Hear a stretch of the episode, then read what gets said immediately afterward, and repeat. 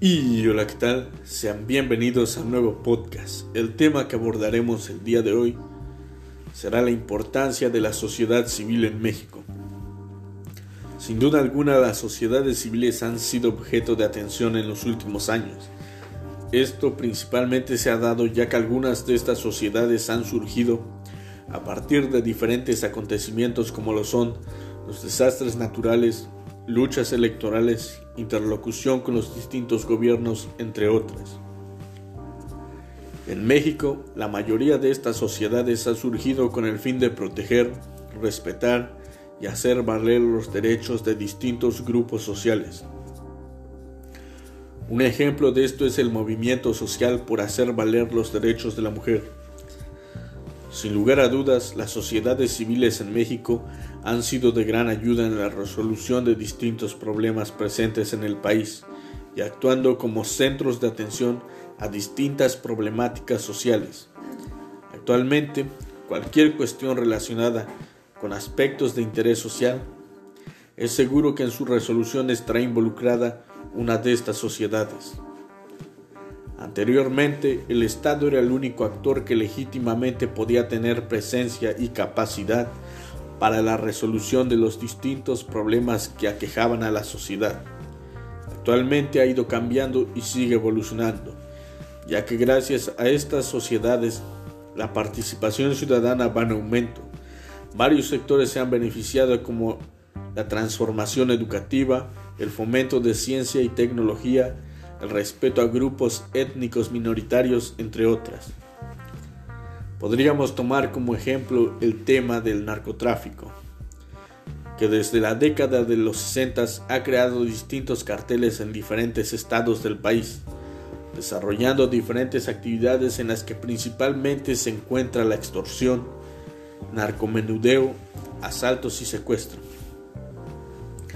Los delincuentes han logrado esquivar el peso de la ley sobornando a entidades del orden público, así como a funcionarios que se han unido a sus filas permitiendo su libre operación en el país.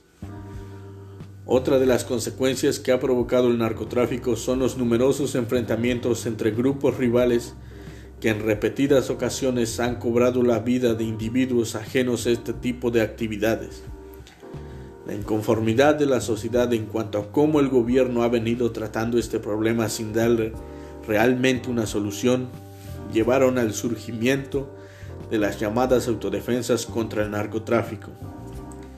Surgieron un grupo de civiles armados conformados por agricultores, comerciantes, habitantes del lugar en contra del narcotráfico. Este tipo de acciones en las cuales los pobladores, hartos de una política de seguridad fracasada por parte del Estado y los diferentes ataques que terminaban en daños colaterales, decidieron organizarse y expulsar al crimen organizado. Este movimiento de autodefensas ganó popularidad llevando a que se replicara en distintas zonas de ese estado y del país. Cabe resaltar que al momento en que las autodefensas estaban organizadas y operando, la administración de gobierno de aquel entonces consideró que el grupo de autodefensas en la toma de justicia por sus propias manos era un problema. En cuanto a la opinión pública se debatía tomando distintas posturas.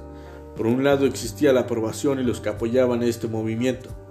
Por el otro la desaprobación ya que incentivaba la toma de justicia por mano propia. Para el gobierno de aquel entonces, que su primera acción respecto a las autodefensas fue perseguirlas, enfrentándolas y arrestando a sus integrantes por posesión ilegal de armas.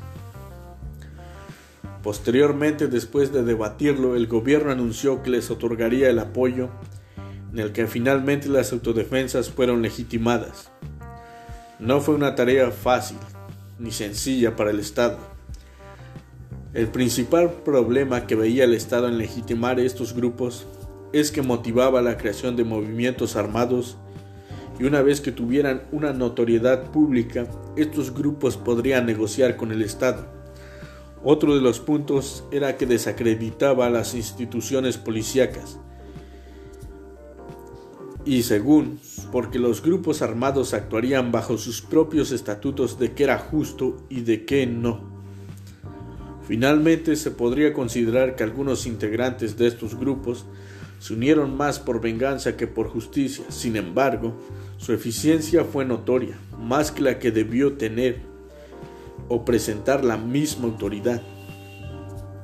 Por otra parte, como se ha mencionado anteriormente, el crimen organizado se encuentra infiltrado y ha corrompido a las distintas autoridades. Entonces, ¿quién brindará seguridad a la sociedad? Esto nos deja como ejemplo del por qué la importancia de la sociedad civil, ya que los ciudadanos organizados han sido y seguirán siendo un poderoso motor de cambio social al no ser solo beneficiarios de programas sociales, sino parte activa de su operación.